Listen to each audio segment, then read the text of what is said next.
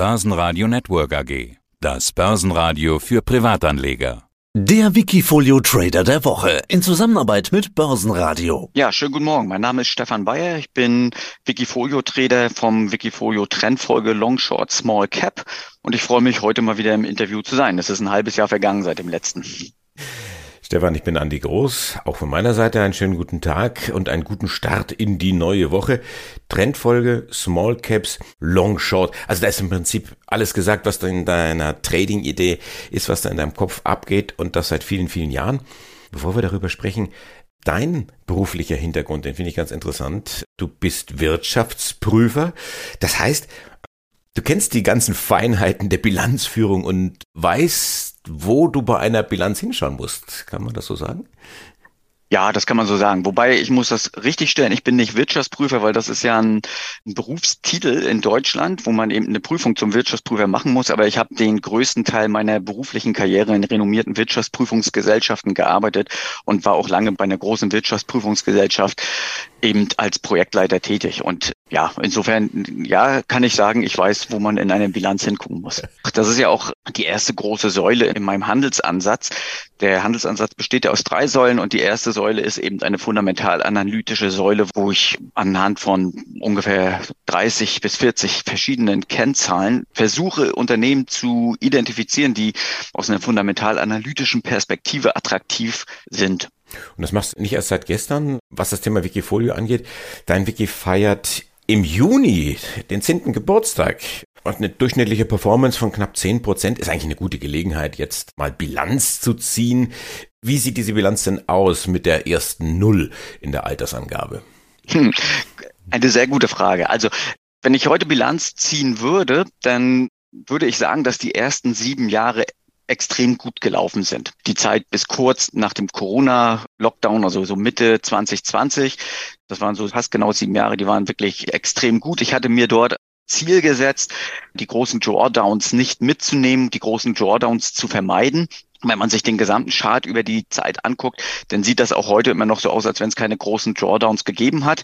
Aber man muss auch ehrlich sagen, dass ich vor drei Jahren Damals war der maximale Drawdown noch bei 11 Prozent und heute liegt er leider inzwischen bei 23 Prozent, weil es in den letzten drei Jahren nicht so gut gelaufen ist wie in den sieben Jahren zuvor. Und das mhm. hat eben dazu geführt, dass ich in den letzten drei Jahren eben sehr viel restrukturieren musste an diesem Ansatz, weil sich die Märkte eben verändert haben. Genau. Und das ist auch eine Erkenntnis, die ich gewonnen habe, dass man permanent seinen Ansatz weiterentwickeln und verbessern muss.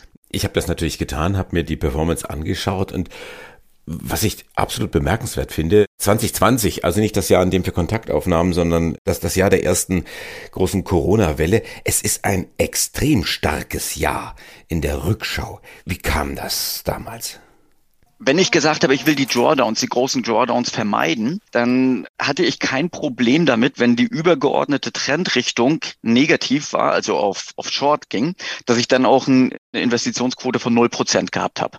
Und das war im März 2020 war das der Fall. Da war ich mit 0% Investitionen im Wikifolio und hatte gleichzeitig sogar ein Short-Instrument eingesetzt. Und das führte dazu, dass ich einer der wenigen zu dem Zeitpunkt gewesen bin, der ein grünes Vorzeichen gehabt hat. Und das hat eben die gesamte Performance für das Jahr 2020 eben so, ja. so positiv erscheinen lassen. Und zwar richtig positiv. Also der Peak, der war dann Anfang September, ich sag mal eine glatte Zahl, da waren es so 250 Euro. Und das fällt insofern richtig brutal auf. Positiv wie negativ, weil nämlich zwei Wochen später waren es wieder deutlich weniger, 225. Was war denn da los in diesem Monatswechsel Ende August, Anfang September? Damals war ich mit einer Aktie, nämlich Nvidia, war ich überdurchschnittlich hoch, für meine Verhältnisse überdurchschnittlich hoch engagiert. Das waren damals ungefähr acht Prozent, die ich in Nvidia drin hatte. Und da kam ein Tag, an dem hat Nvidia 20 Prozent verloren an einem einzigen Tag. Ja, das hat diese Performance relativ stark beeinflusst. Und an dem Tag bin ich komplett rausgegangen aus Nvidia. Und insgesamt ist dadurch die Investitionsquote enorm runtergegangen in meinem Wikifolio. Und da hat sich dann eben eine Phase angeschlossen, wo die Märkte eben auch nicht gut gelaufen sind.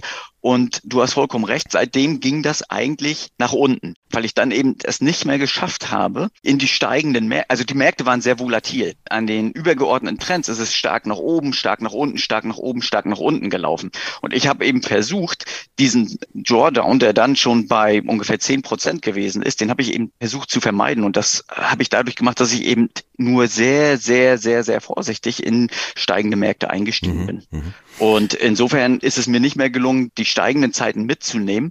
Ich habe aber auch keinen weiteren Drawdown dann mehr erleiden müssen. Jetzt ganz kurz eine sneaky Preview sozusagen, dieses Thema Nvidia.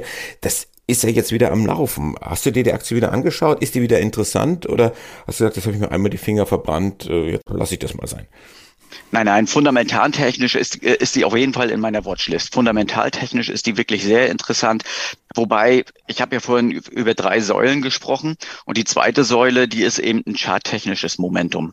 Und charttechnisch, wenn ich von Charttechnik rede, dann meine ich insbesondere, dass dort mindestens ein Einjahreshoch ausgeprägt sein muss. Und dieses hat Nvidia erst vor sehr kurzer Zeit, meine es in diesem Monat, wieder erreicht. Und insofern kommt Nvidia jetzt so langsam wieder ins nähere Betrachtungsfeld von mir. Es ist durchaus möglich, dass ich Nvidia irgendwann in der nächsten Zeit wieder aufnehme. Ja. Das Thema Cash, das ist ja ganz interessant. Du hast gesagt, hier gerade in der Corona-Pandemie komplett hochgefahren und jetzt so nach und nach wieder nachgezogen. Wenn ich jetzt drauf schaue, jetzt sind es um die 80 Prozent Cash. Also sehr wenig investiert und das ist deutlich weniger als der Mainstream. Viele Kollegen sind ja schon weitaus mehr wieder drin in den Aktien. Hast du das Gefühl, die Rallye verpasst zu haben? Nein. Als wir das letzte Mal telefoniert haben, das war im August, da war es sogar noch viel weniger in Investitionen und noch viel mehr im Cash. Der übergeordnete Index für den übergeordneten Trend ist ja für mich der DAX. Und wenn ich mir den im August betrachte, dann waren wir eben unter den drei gleitenden Durchschnittslinien für 50, für 100 und für 200 Tage. Das heißt, damals habe ich ganz klar gesagt, ich bin short. Und wenn ich mir den DAX angucke, dann ist er irgendwann im November, also so Oktober, November, ist er dann nach und nach über diese drei gleitenden Durchschnittlinien wieder rübergegangen. Und heute sind wir auf einem Einjahreshoch und heute sind wir über drei gleitenden Durchschnittslinien. Das heißt für mich heute, wir sind grundsätzlich wieder in einem Long-Szenario drin.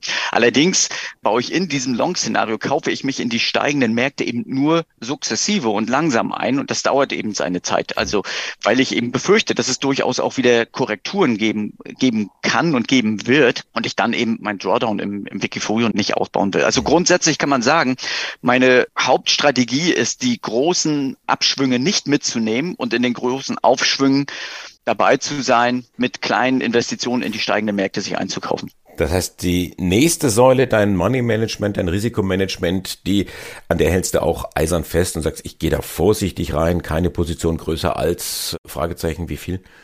Ja, keine Position größer als, ich würde jetzt sagen, fünf bis, bis sieben Prozent.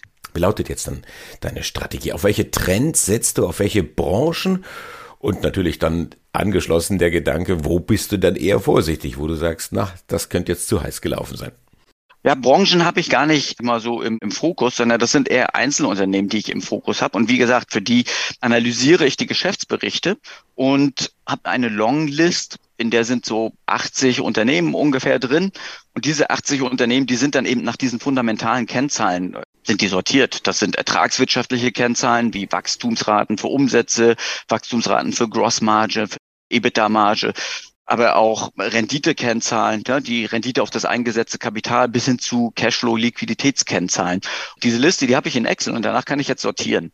Und dadurch finde ich die Unternehmen, die komparativ besser sind als die meisten anderen in dieser Liste. Mhm. Und wenn die dann eben ein charttechnisches Signal aus prägen, dann werde ich die kaufen.